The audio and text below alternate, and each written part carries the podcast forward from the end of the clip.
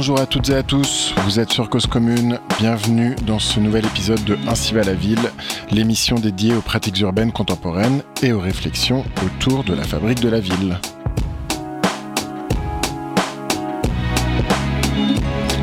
À l'heure où tout prédispose au pessimisme, nous devons plus que jamais garder le cap de notre ambition collective, seule voie permettant d'améliorer le quotidien de nos concitoyens. Les élus des collectivités territoriales, au plus près de nos citoyens, sont incontournables pour rendre ce futur plus désirable, tout en gardant le contrôle sur les solutions à mettre en œuvre.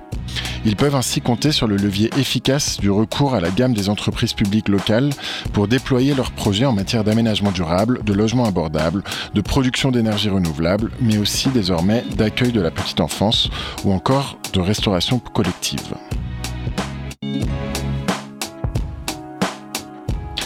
Ce texte est extrait de l'édito du rapport d'activité de la Fédération des EPL, fédération de 11 000 élus locaux impliqués dans les entreprises publiques locales. Elle est présidée par le maire de Nanterre, Patrick Jarry, et nous recevons aujourd'hui Olivier Toubiana, responsable du département aménagement de la Fédération des EPL. Bonjour Olivier Toubiana. Bonjour Paul.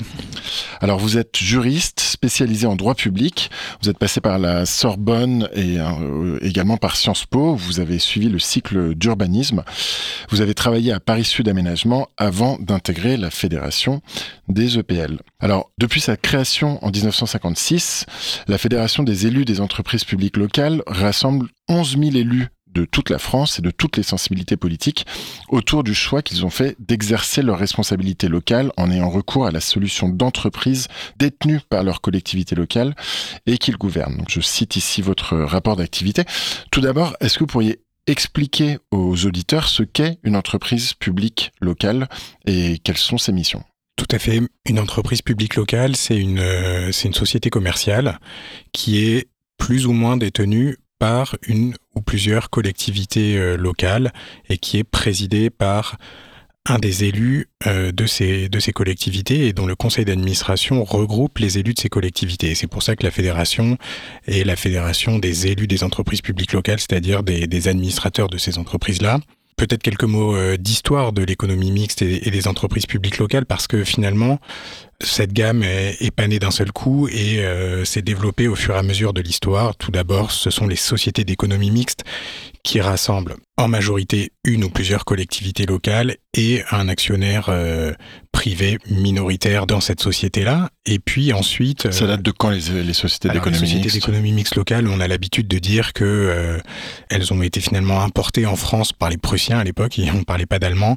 Donc c'est le 19e siècle? Ouais, c'est la fin du 19e, à l'époque où, où l'Alsace et la Moselle étaient, étaient occupées par, par les Prussiens, et puis ça s'est développé au moment de de la Première Guerre mondiale et, de la reconstruction. Et puis euh, ensuite, progressivement, il y a eu euh, ce qu'on appelle un décret Poincaré dans les années 20 qui a commencé à formaliser les règles euh, françaises sur ces, ces, sociétés. Et puis leur essor, c'est la reconstruction après-guerre et ensuite progressivement les lois de décentralisation de fer.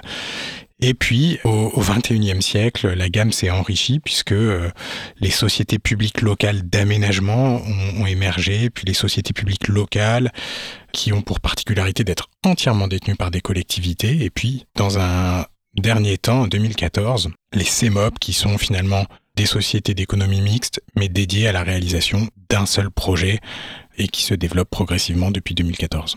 Alors on reviendra peut-être sur euh, cet avènement de, de sociétés euh, publiques locales d'aménagement qui sont apparues il y a une, une grosse quinzaine d'années maintenant.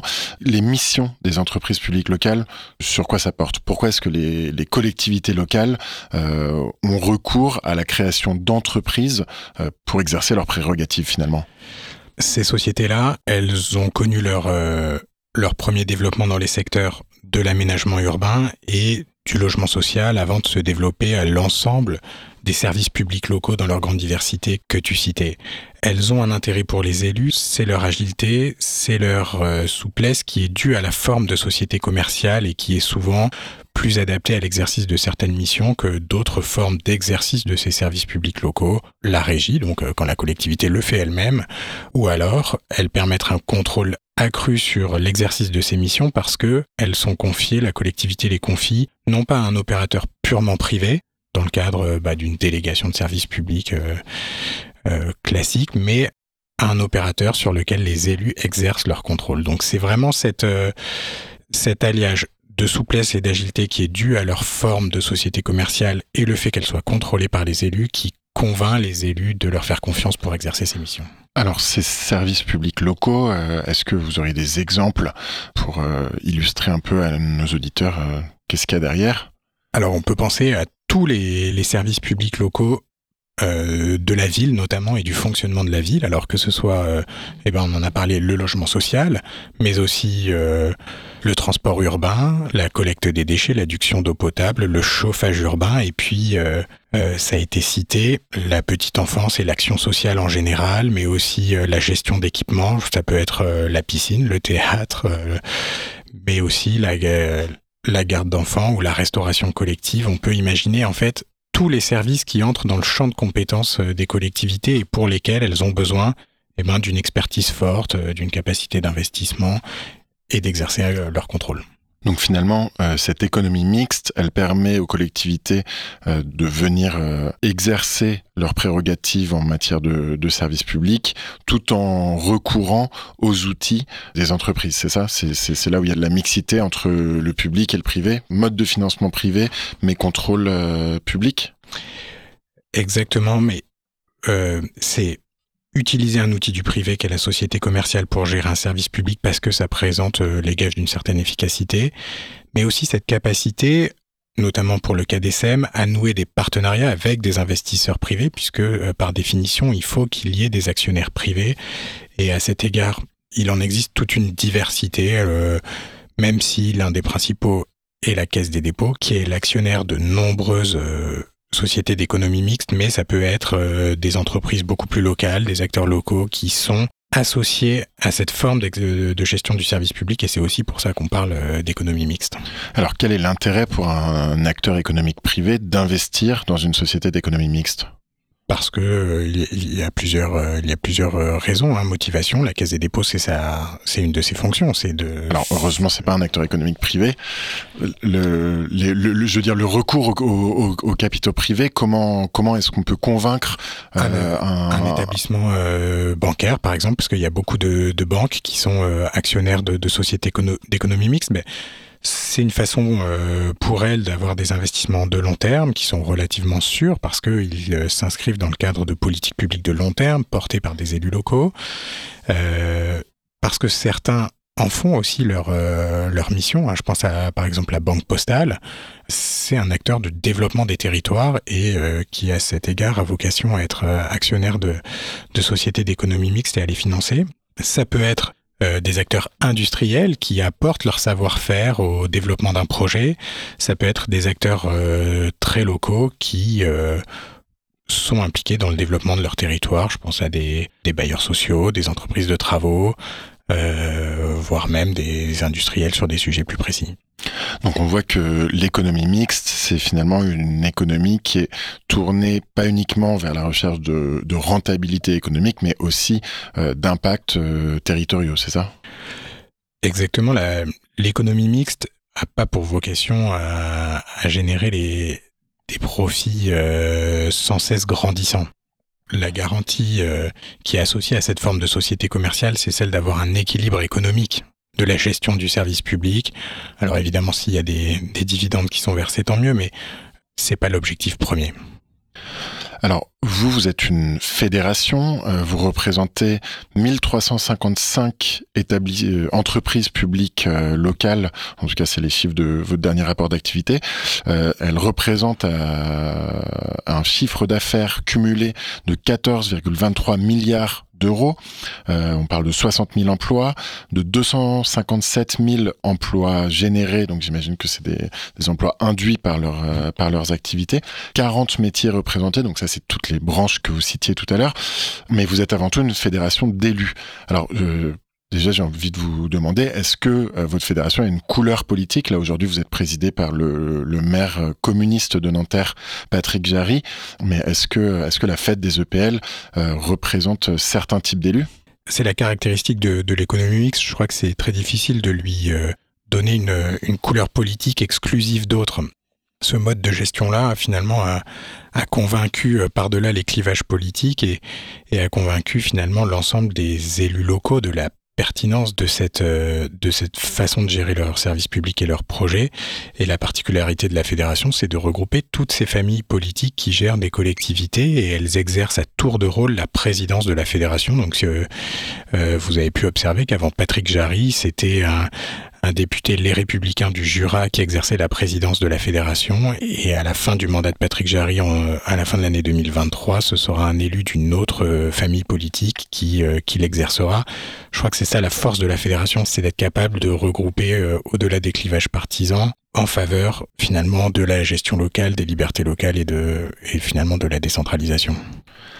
Alors là, on, voit quelque part, et c'est ça qui me paraît intéressant dans, dans la fête de The c'est que finalement le, le fait que euh, des élus locaux puissent euh, exercer des, des, responsabilités dans la gouvernance d'entreprises tournées vers euh, les services publics ou tournées vers une, une, implication territoriale, ça n'aurait pas de couleur politique, quand bien même ça fait plusieurs décennies que les, les chercheurs en, en aménagement étudient le transfert progressif vers le marché de prérogatives longtemps public. Alors, euh, est-ce que, euh, est-ce que vous voyez les EPL comme une sorte de, contre-pouvoir à une, certaine forme de libéralisation des services publics ou une, à une libéralisation de, l'urbanisme en général? Je pense que l'économie mixte, c'est euh, finalement une façon d'étendre le champ de l'intérêt général vers, vers le, marché et, la libre concurrence. Et je pense qu'il n'y a pas de, de couleur politique au désir d'un élu local de maîtriser le développement de ses projets, qui intervient sur son territoire, à quelles conditions, quels sont les services qui sont rendus à sa population. Je crois que c'est un, un trait commun de, de l'ensemble de ces élus locaux et à ce titre, eh ben, l'économie mixte est, euh, est, le bon outil. Après, attention aux, oppositions trop fortes. C'est aussi la force de l'économie mixte et de ces sociétés d'être capable de nouer des partenariats avec des acteurs privés. Donc, euh, justement, c'est un, un mode de gestion euh, ouvert au consensus avec les acteurs privés, non pas dans un affrontement euh, hermétique avec eux, c'est euh, faire en sorte que les accords soient équilibrés en faveur autant de l'intérêt général que, que, des intérêts privés et je pense que pour l'instant ça fonctionne plutôt bien. En effet, ça fonctionne depuis depuis très longtemps et le, le nombre d'EPL continue euh, continue d'augmenter ces, ces dernières années. Euh, alors au, au, sein des entreprises publiques locales, il y en a de plusieurs types. Euh, est-ce que vous pourriez nous nous expliquer en quoi est-ce que certains sont particulièrement en lien avec l'urbanisme, la ville, l'immobilier? Tout à fait. Je vais juste me permettre un, une petite incise sur ce nombre qui augmente. Euh, l'économie mixte, c'est pas un phénomène euh, franco-français, hein, euh, puisque ça a été en quelque sorte importé en France. À l'échelle de l'Union européenne, nous, on décompte à peu près 32 000 entreprises publiques locales. Donc, c'est vous dire que à quel point c'est beaucoup plus développé dans certains États voisins par rapport à la France, où il y en a mis un peu moins de 1400. Par exemple, en Allemagne, j'imagine. Et effectivement, dans les pays en Allemagne, dans les pays scandinaves, c'est très développé, notamment en Italie aussi, parce que la forme de gestion plus fédérale euh, de ces États encourage la création de ces d'entreprises euh, importantes, puissantes et, anciennes. Voilà, je voulais insister sur le fait que finalement cette courbe de croissance des des entreprises publiques locales en France a encore, si elle suit la dynamique de ses voisins européens, de, beaux jours devant elle. Pour revenir à la question euh, sur la contribution des EPL à la, la fabrique de la ville. L'aménagement urbain, c'est euh, c'est un des secteurs historiques de l'économie mixte. Donc il y a eu un très grand nombre d'adhérents euh, dédiés à l'aménagement urbain, euh, plus de plus de 300 sur les 1400 en France, un maillage très fin du, du territoire par ces sociétés-là.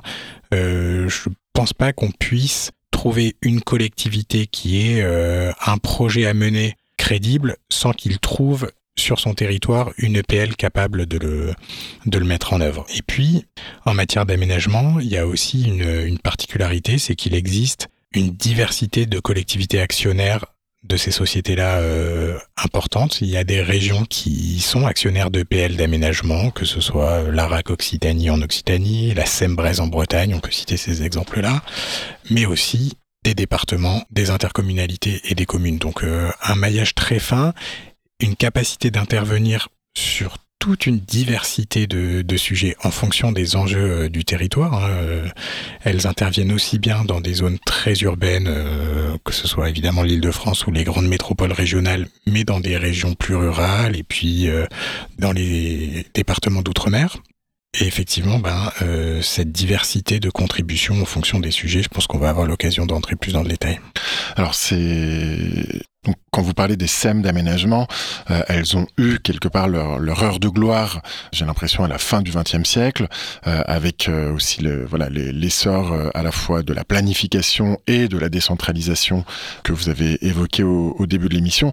Pourtant, à partir des années 2000, avec la crise des finances locales, ces SEM d'aménagement ont eu des difficultés à se, à se financer. L'aménagement, ça coûte très cher, ça nécessite des capitaux très très importants, avec des, des forts risques qui sont euh, finalement euh, rémunérés très faiblement par des espoirs de gains très faibles.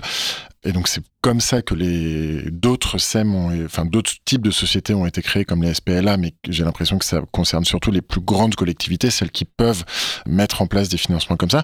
D'autre part, les SEM d'aménagement, elles ont connu également une certaine forme de concurrence avec les, les opérateurs immobiliers privés qui ont intégré le marché de l'aménagement euh, justement du, du, fait de, de l'incapacité de certains territoires à financer leurs projets d'aménagement via des SEM.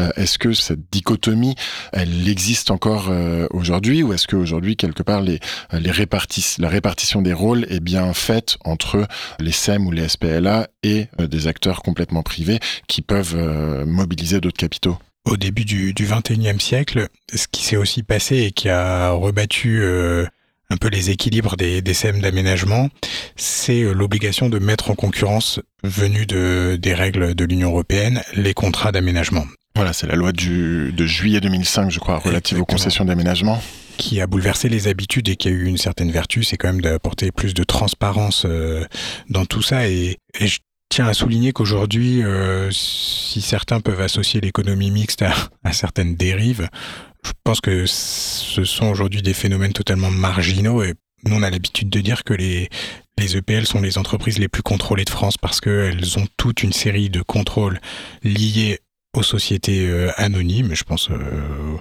commissaire aux comptes, par exemple. Elles sont aussi soumises à des contrôles liés à la sphère publique. Je pense aux chambres régionales des comptes, à l'Agence française anticorruption, à la haute autorité pour la transparence de la vie publique. Donc aujourd'hui, elles sont, euh, elles sont extrêmement transparentes.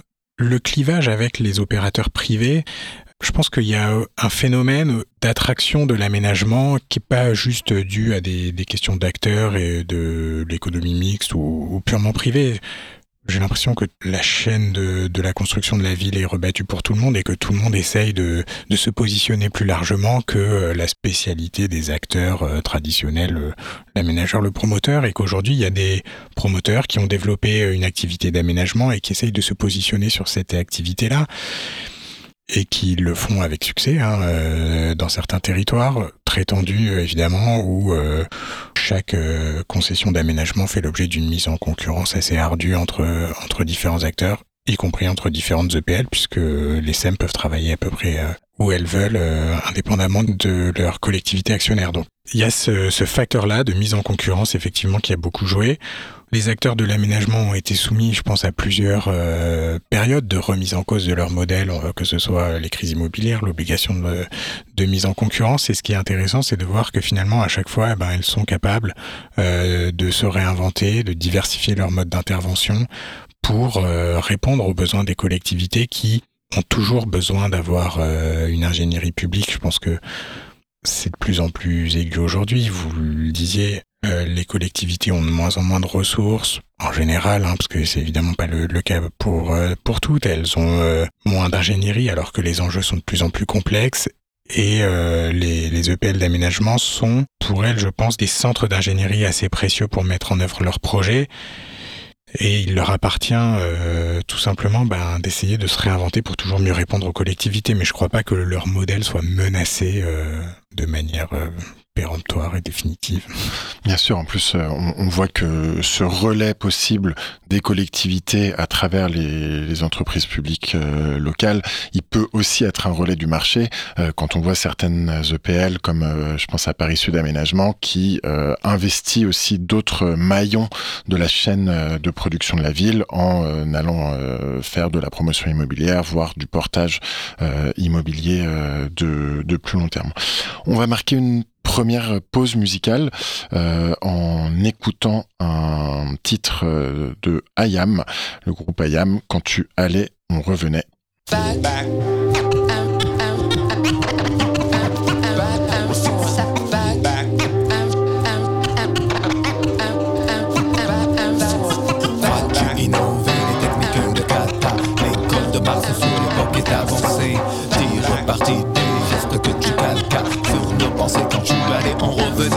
Siège à la table des chevaliers de la basse ronde Noble confrérie de la rime profonde Où chaque guerrier a sa spécificité. Chaque phrase est disséquée, soigneusement étudiée Notre histoire remonte loin, très loin Mais j'appose là un addenda au dire des historiens. C'est vrai que Shaolin fut envahi par les Mandchous Aidés par des traîtres, ils y entrèrent et brûlèrent tout. Mais ils ont dit aussi, et la faute se profile Que cinq moines s'échappèrent Faux, on était six et je dévoile à présent La technique ancestrale 10 ans de pratique. On fait de moi un virtuose verbal On renonce à affronter le gambit C'est l'échec Au fou de Mars va éclater tes génériques mec Le combat serait trop déséquilibré Car Mars je représente la ville et mon quartier. Crois-tu innover les techniques de kata Les codes de Mars sur l'époque est avancée.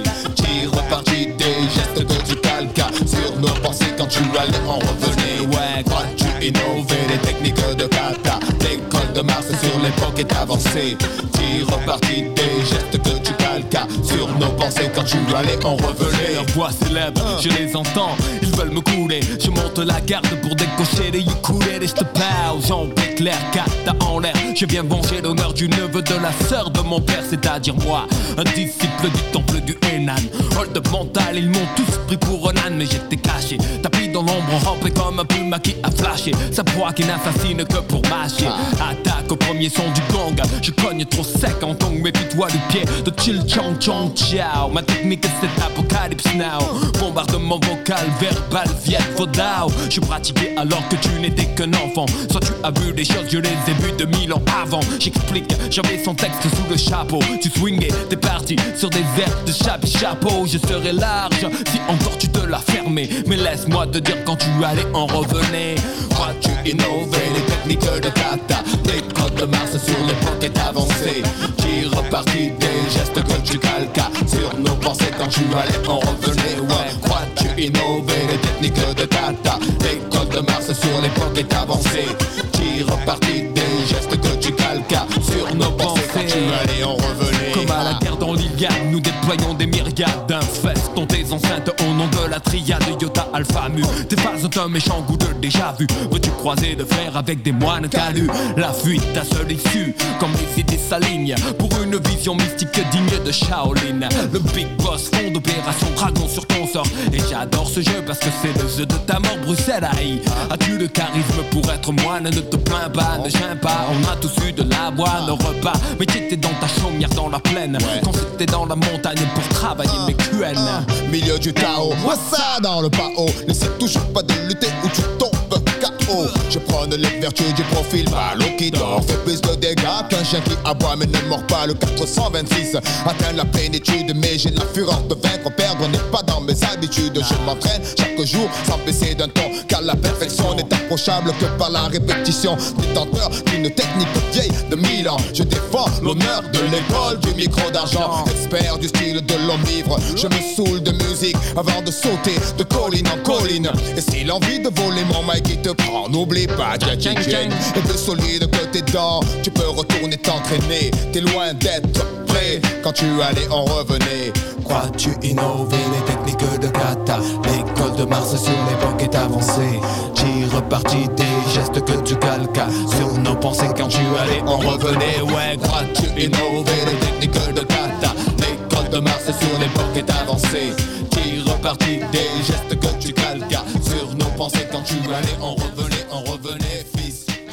De retour sur le plateau de Ainsi va la ville. Euh, on est sur euh, Radio Cause Commune avec Olivier Toubiana, euh, responsable de l'aménagement à la Fédération des entreprises publiques locales. alors avant la pause, on discutait donc du rôle des entreprises publiques locales dans la production de, la ville. Euh, effectivement, les EPL mettent en place les politiques publiques locales d'urbanisme, d'aménagement. Donc, à ce titre, elles sont aux premières loges euh, lorsque de nouvelles dispositions, euh, notamment législatives, viennent orienter les actions des, collectivités. Récemment, une révolution est en, est en cours avec le, le, ZAN, zéro artificialisation nette, qui donc va s'appliquer incessamment sous peu aux collectivités euh, pour leurs projets d'urbanisme et de développement territorial. Euh, est-ce que vous pourriez expliquer déjà, redire un peu aux auditeurs ce que c'est que le ZAN et, en quoi ça pose des, enjeux territoriaux euh, impressionnants pour tout le monde? La volonté de lutter contre l'extension urbaine incontrôlée, démesurée, est, assez ancienne en droit français, hein, déjà dans la loi SRU, et, je pense même auparavant, on peut trouver dans les documents d'urbanisme une, objectifs de, réduction de, l'extension urbaine, mais en août 2021, avec la loi climat et résilience, ces politiques de, sobriété foncière, euh, on peut appeler ça comme ça, euh, prennent une, nouvelle dimension beaucoup plus euh, ambitieuse, beaucoup plus contraignante, avec cet objectif zéro artificialisation nette, l'idée étant en 2050 de ne pas artificialiser plus de terre que ce qu'on en désartificialise.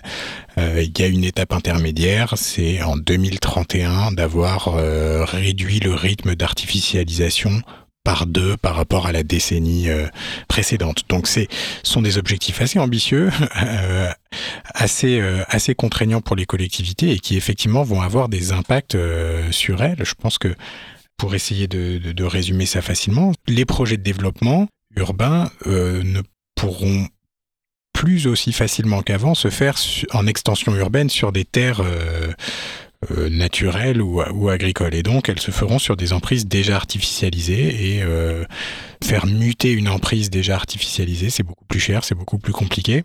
Et c'est plus contraint, donc ça va avoir déjà pour effet de rendre les projets plus complexes. Ça va aussi avoir pour effet dans les zones tendues une certaine inflation sur les sur les emprises les plus faciles à, à faire muter. Je pense notamment à certaines friches euh, industrielles. Et puis dans les territoires moins tendu, euh, ça va probablement avoir pour effet ben, de faire porter toujours plus sur les collectivités la charge de l'investissement pour permettre des projets de, de, développement territorial. Donc finalement, avec ce, ce ZAN, ce zéro artificialisation nette, ça part évidemment d'un objectif tout à fait louable euh, d'arrêter de bétonner, comme on dit euh, vulgairement, euh, des terres agricoles et d'artificialiser.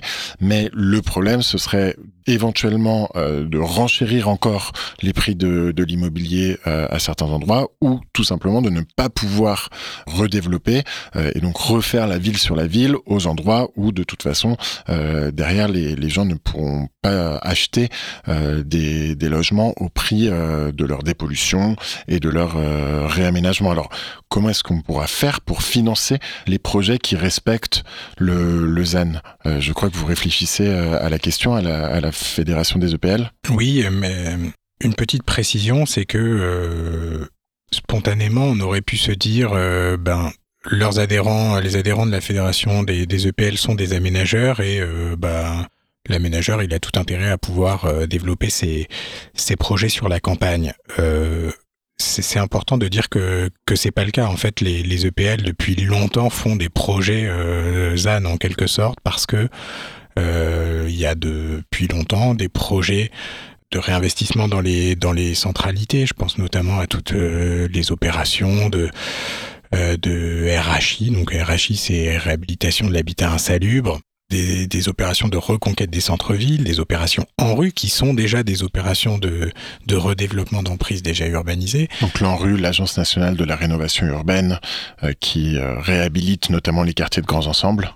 Exactement. Ce sont des exemples euh, de projets que nos adhérents mènent depuis longtemps de mutation d'emprise déjà urbanisée. Et, la Fédération des, EPL a aussi conscience que c'est important de lutter dans ce contexte de, bah, de transition écologique, de limitation des, des émissions de gaz à effet de serre, de lutter contre l'artificialisation des sols Juste euh, peut-être deux mots pour dire que limiter l'artificialisation des sols, c'est important parce que ça favorise la biodiversité, ça permet de capter du carbone, puisque ce sont les végétaux qui captent du carbone et donc de, de, constituer des puits de carbone qui permettent de limiter nos émissions. Ça permet aussi de mieux infiltrer l'eau et donc de permettre plus de résilience face aux effets du changement climatique hein, et les phénomènes euh, climatiques extrêmes. Je pense notamment aux, pluies importantes, aux inondations. Et aux canicules d'un autre côté. Et aux effets, et en effet aux canicules parce que ça permet de lutter contre les effets îlots de chaleur. Donc, tous ces objectifs-là sont partagés par, euh, par nos adhérents et, et donc jamais de position de la, fédération qui euh, compte de nombreux aménageurs contre ce dispositif ZAN et cet objectif-là. En revanche, il y a un, état des lieux qui est quand même clair, c'est que les territoires font face à des enjeux importants de construction. on peut en citer quelques-uns, mais je pense que les auditeurs d'Ainsi va la ville les ont en tête. Le besoin de construction de logements, et notamment de, logements sociaux pour euh, loger correctement euh, et dignement les Français, des besoins de relocalisation de la production industrielle. Je pense que euh, ça a été découvert avec effarement par, euh, par beaucoup d'entre nous qu'on euh, est très dépendant pour l'approvisionnement de, de, certains produits, par exemple des produits pharmaceutiques ou alimentaires de, de, pays qui sont lointains. Et pour faire face à ces enjeux, eh ben, il y a toujours besoin de construire et d'adapter les territoires. Donc, euh, il faut lutter contre l'artificialisation, mais il faut aussi faire face à ces enjeux. Et donc, il faut être capable d'inventer des nouveaux modes d'intervention et de financer des projets qui, sont toujours plus coûteux. Et c'est là euh, le souci de la fédération et euh, son point de mobilisation, c'est adaptons les modes de financement de l'aménagement à ces nouveaux enjeux pour être sûr qu'on puisse répondre aux besoins. Alors concrètement, euh, quelles sont les propositions que vous portez en matière de financement de, l'aménagement dans ce contexte? Alors il y en a de, il y en a de deux sortes globalement. Euh, il y en a qui sont de, de l'ordre de la, disons un peu de la subvention. Euh, le plan de relance par exemple, euh, après la, la, crise sanitaire, le plan de relance du gouvernement a instauré le fonds friche. Le fonds friche, c'était tout d'abord 300 millions d'euros et puis en plus vu euh, le succès et euh, l'abondance des demandes de subventions qui ont été faites par les collectivités et leurs aménageurs, ça a été porté à 750 millions d'euros. Euh, pour vous dire l'ampleur du besoin, dans ce plan de relance, il y avait ce donc ce fonds friche qui servait à financer des opérations de conversion de friche. La fédération a milité pour que ce fonds friche soit pérennisé et, et en de, la loi de finances voté à la fin de l'année dernière pour 2023, instaure le fonds vert. Et le fonds vert, c'est un dispositif budgétaire de 2 milliards d'euros qui comprend le fonds friche et donc qui comprend des crédits euh, fléchés vers la mutation des friches euh, en tout genre, qu'elles soient industrielles ou autres. Voilà un premier exemple des revendications de la fédération qui ont été entendues. Il y en a d'autres du même ordre. Par exemple, dans le plan de relance, il existait un fonds de requalification des locaux d'activité. Euh, qui globalement servait à transformer des commerces, euh, des locaux artisanaux euh, dans des centres-villes, à les transformer pour accueillir de nouvelles activités commerciales, de l'économie sociale et solidaire, des activités associatives ou de, de production artisanale. Ce fonds de 60 millions d'euros, en un an et demi, il a fait l'objet de plus de 90 millions d'euros de demandes. Donc c'est vous dire, le, encore une fois, le besoin des collectivités et de leurs acteurs pour ces, financements fléchés vers des projets de mutation. Et dans le fonds vert, eh ben, il est euh, de nouveau pérennisé ce montant. Donc voilà le premier ordre de, de mesures, des financements publics adaptés et à la hauteur des enjeux. Et puis il y en a un autre, parce qu'on ne peut pas vivre de subventions, c'est n'est pas un modèle viable, c'est une évolution de certains dispositifs, et notamment fiscaux, pour les mettre en cohérence avec ces enjeux-là. Alors, par exemple, euh, enfin, est-ce que vous aurez des exemples de d'incitation fiscale peut-être à tout à fait On peut citer faire euh, évoluer ces, faire muter ces fonciers de manière moins coûteuse? Oui, je vais essayer d'être euh, euh, d'être assez simple parce que ce sont souvent des sujets assez techniques, mais il existe par exemple euh, un fonds de compensation de la TVA. C'est pas très compliqué. Les collectivités payent de la TVA sur certaines de leurs dépenses comme n'importe quel consommateur. Et pour certaines d'entre elles, l'État compense cette TVA de manière à dire eh ben, on réduit, bon, le taux de TVA est de 20%, donc on réduit de 20% le montant de vos investissements. Il y a un mystère euh, des politiques publiques qui fait que il y a eu une réforme du FCTVA, et dans cette réforme, euh, bah, certaines dépenses d'acquisition de terrain, de travaux d'aménagement de ces terrains-là, euh, d'investissement des collectivités dans les équipements publics ont été supprimées du FCTVA. Donc sur ces types de dépenses, quand les collectivités dépensent de l'argent, la TVA ne lui est plus compensée et donc mécaniquement, ça renchérit bah, du taux de TVA 20% le coût de leurs investissements. Une petite parenthèse parce que euh, il faut jamais oublier les départements d'outre-mer. Outre-mer, le taux de TVA est plus faible que dans l'Hexagone, mais le taux de FCTVA est le même que dans l'Hexagone. Donc en fait, ça voulait dire que l'État compensait non seulement la TVA payée par les collectivités ultramarines, mais en plus rajouter, et c'était une forme de subvention, un peu d'argent pour financer ces projets-là. Le fait que le FCTVA ne soit plus euh, ne fonctionne plus pour ces dépenses-là, c'est en contradiction totale avec ses besoins d'investissement dans l'aménagement, de création de logements. Outre-mer, les besoins sont criants. Euh, donc la fédération milite fortement pour une remise en cohérence euh, de ces choses-là. On parle quand même de montants très importants. Hein. le ministre des Comptes publics, Gabriel Attal, dans le débat sur le dernier, sur le dernier budget, a lui-même exprimé que c'était plus de 540 millions d'euros par an en moins pour les collectivités, donc c'est quand même considérable. C'est un premier exemple, il y en a d'autres euh, aussi très techniques, par exemple, je cite juste cet exemple-là, aujourd'hui on paye moins d'impôts sur la plus-value qu'on réalise en cédant un terrain si on a gardé très longtemps ce terrain. Ce qui, ce qui est un peu une incitation à, la spéculation. Et à conserver les terrains. Ça, peut s'entendre comme ça, oui. Exactement. Et aujourd'hui, l'enjeu, c'est plutôt de mobiliser le foncier pour pouvoir réaliser des projets. Et donc, une des propositions qui est largement portée par des parlementaires, par des associations de collectivités, c'est de dire, inversons la logique. Si on cède rapidement le terrain, on est moins imposé sur la plus-value que si on le garde 30 ans, puisque c'est la durée dont il s'agit aujourd'hui. Et donc, ça permet de libérer des terrains pour réaliser des projets. Il y a toute une autre série de propositions euh, assez techniques, je rentre pas dans le détail, mais ce qui est vraiment important à avoir en tête, c'est la nécessité de mettre en cohérence des dispositifs de financement assez complexes vers les enjeux de mobilisation du foncier et de sobriété foncière.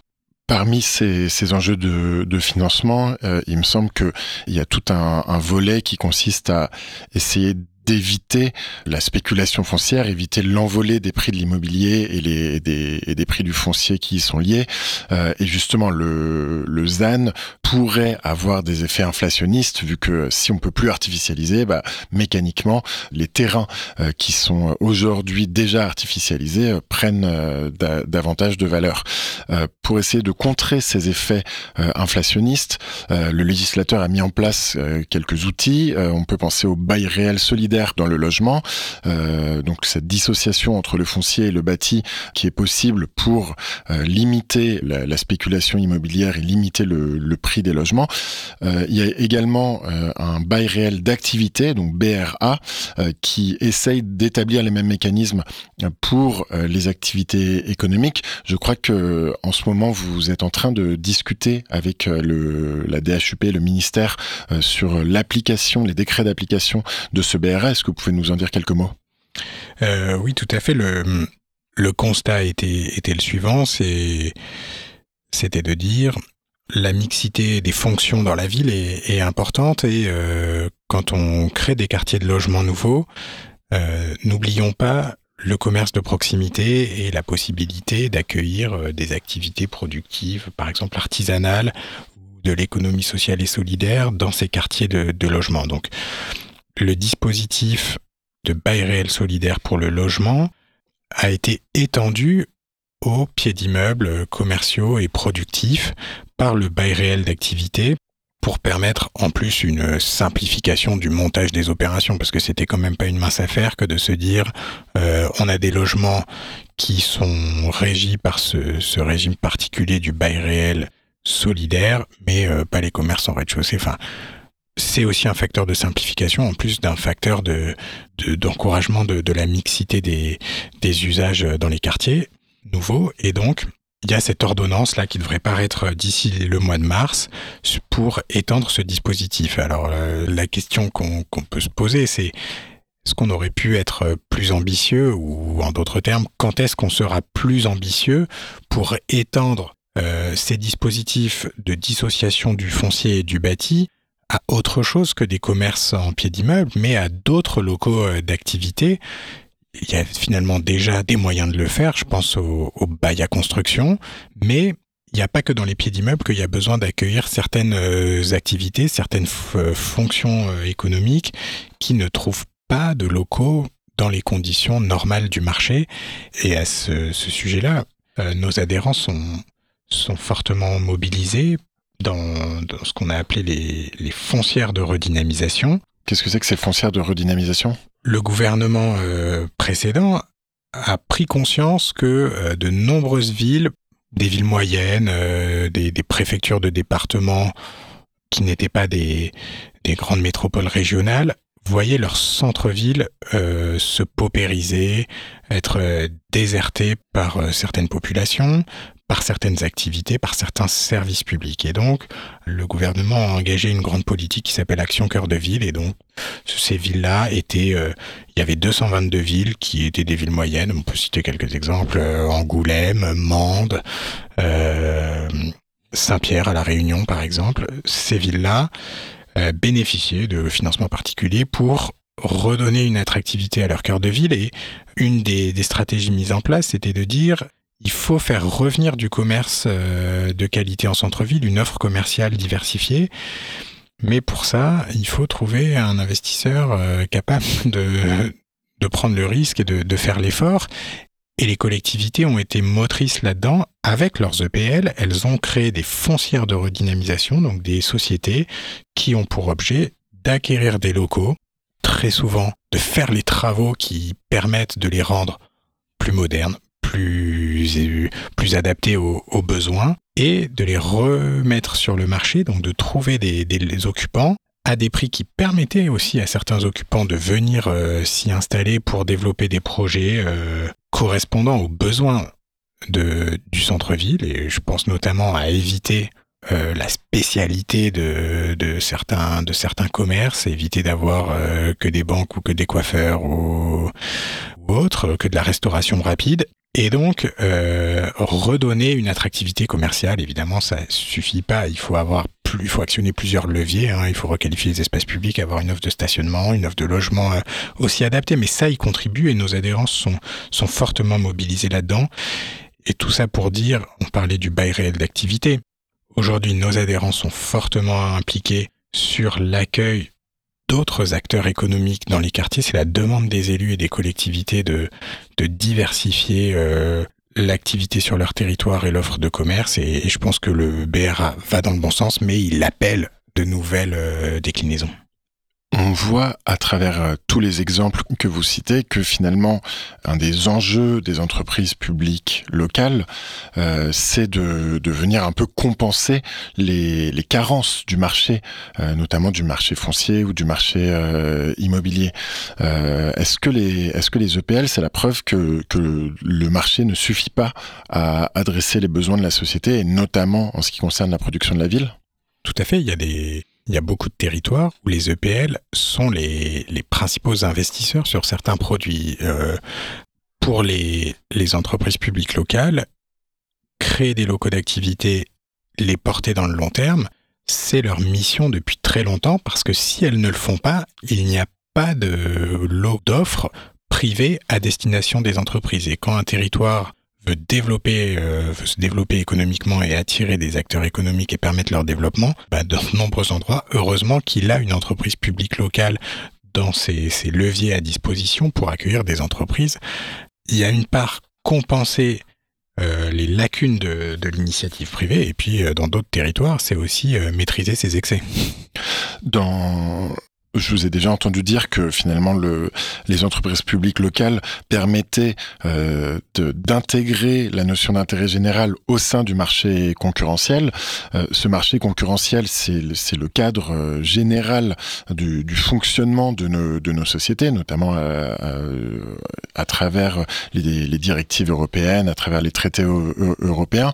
On parlait en début d'émission de la loi de juillet 2005, donc qui a, a dû mettre en conformité le droit français avec le, droit européen concernant le marché de l'aménagement. Comment est-ce qu'on peut faire euh, aujourd'hui pour prendre en compte euh, d'autres euh, d'autres valeurs que la valeur économique lorsque une entreprise, même si c'est une entreprise publique locale, intervient sur un territoire. Est-ce que vous vous trouvez parfois confronté à des hiatus ou à des contradictions avec le, le, droit européen qui impose finalement une, mise en concurrence qui est pas toujours au service de l'intérêt général? J'ai envie d'aller un peu à rebours euh, de cet a priori qu'on peut avoir peut-être sur, sur le droit communautaire, en prenant un peu de temps pour parler des, des SPL, des sociétés publiques locales. Les sociétés publiques locales, ce sont une forme, c'est une forme de PL qui a pour caractéristique d'être entièrement détenue par les collectivités et sur lesquelles les collectivités je vous dis l'expression consacrée, exercent un contrôle analogue à celui qu'elles exercent sur leurs propres services, alors même que ce sont des sociétés anonymes, de droit privé, régies par les règles de la comptabilité privée et du, du droit commercial, les collectivités les contrôlent totalement au point que elles peuvent leur confier des contrats de gré à gré. Ça, c'est une possibilité qui est prévue par euh, le droit communautaire et qui a aussi prévu en même temps qu'il imposait que les contrats soient mis en concurrence, que dans certains cas, en fonction de, la personne à qui le contrat est attribué, qu'il ne le soit pas. Donc il y a aussi cette, euh, possibilité, et les SPL ont connu un, un fort, euh, un fort développement, y compris en matière d'aménagement, euh, pour que les collectivités puissent leur confier de gré à gré des contrats. Alors évidemment, il y a certaines contreparties, hein, c'est notamment le fait que les SPL ne peuvent travailler que pour les collectivités qui en sont leurs actionnaires, à, l'inverse euh, des SEM qui peuvent travailler pour d'autres collectivités.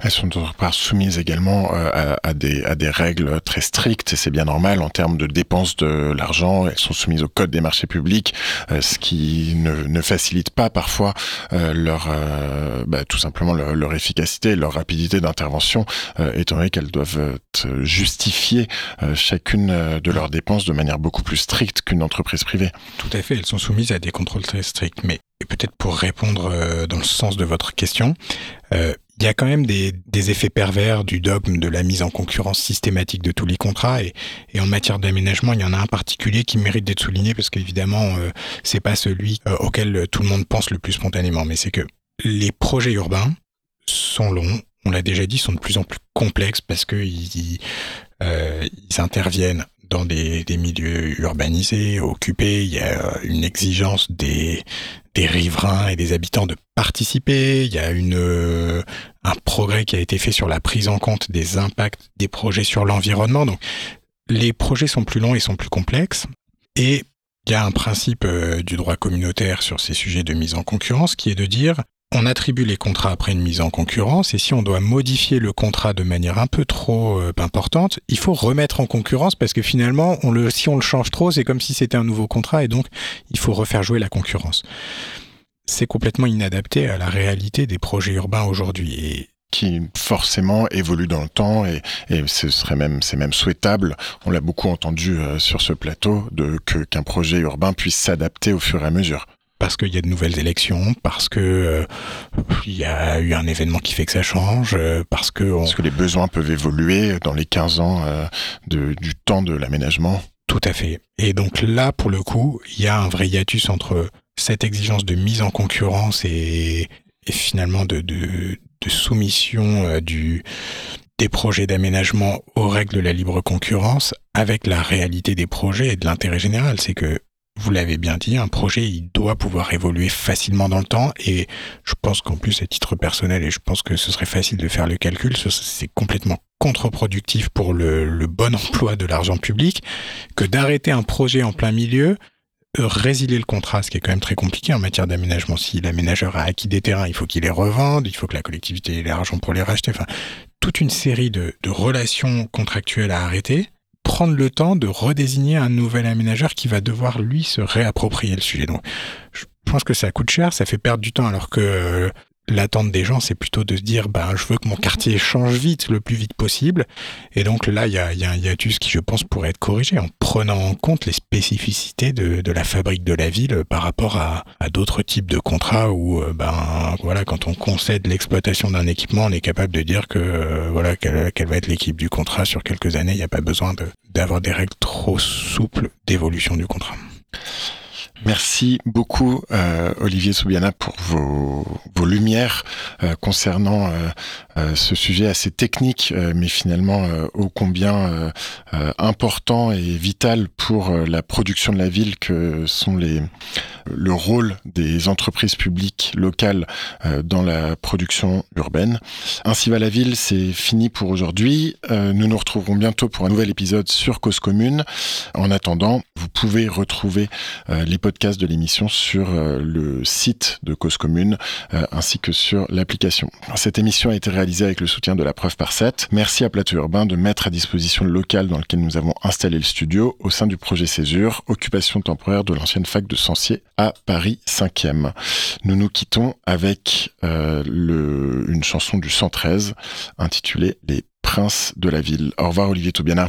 Merci, au revoir Paul.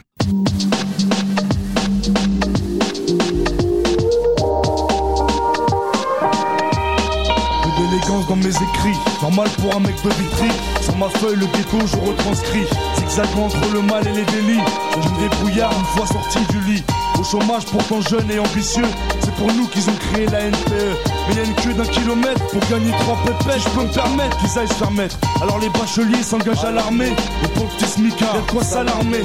Les bras quoi m'armer, tout ça y'en a marmé.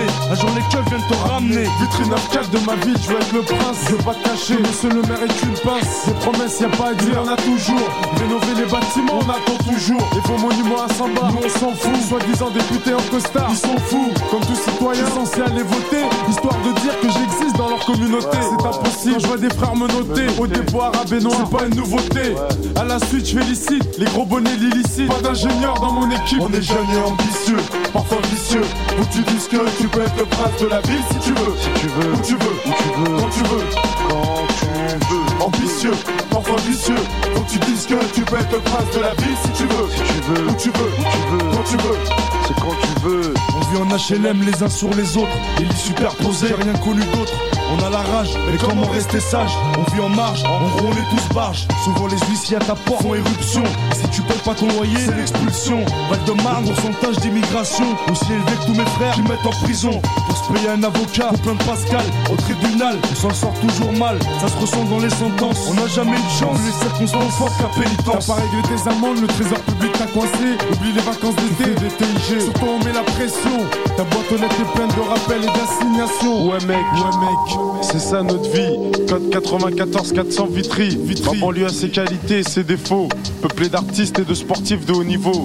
D'escrocs dans les halls jusqu'aux bureaux municipaux. Gros, tous vitriaux. vitriaux. Même si c'est pas tous les jours facile, je veux être le prince de ma ville. On est jeunes et ambitieux, parfois vicieux. Faut que tu dises que tu peux être le prince de la ville si tu veux. Si tu veux, où tu veux, où tu veux, quand tu veux. quand tu veux. Ambitieux, parfois vicieux. Tu peux être le prince de la ville si tu veux. Si tu veux, où tu veux, où tu veux, quand tu veux. quand, quand tu veux.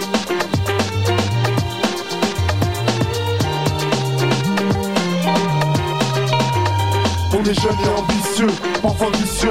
Faut que tu dises que tu peux être le prince de la ville si tu veux. Si tu veux, Où tu veux, où tu veux, quand tu veux. quand, quand tu veux. Ambitieux, parfois vicieux. Faut que tu dises que tu peux être le prince de la ville si tu veux. Si tu veux, Où tu veux, où tu veux, quand tu veux. quand, quand tu veux.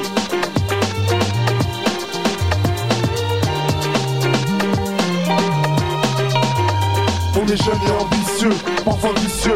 Faut que tu dises que tu peux être le prince de la ville si tu veux. Si tu veux, Où tu veux, où tu veux, quand tu veux.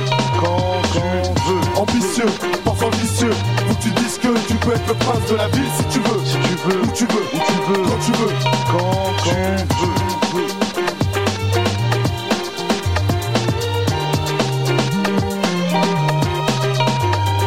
jeune et ambitieux, parfois vicieux. Faut que tu dises que tu peux être le prince de la ville si tu veux. Si tu veux, où tu veux, où tu veux, quand tu veux, quand tu veux. Ambitieux, parfois vicieux. Faut que tu dises que tu peux être le prince de la ville si tu veux. Si tu veux, où tu veux, où tu veux, quand tu veux.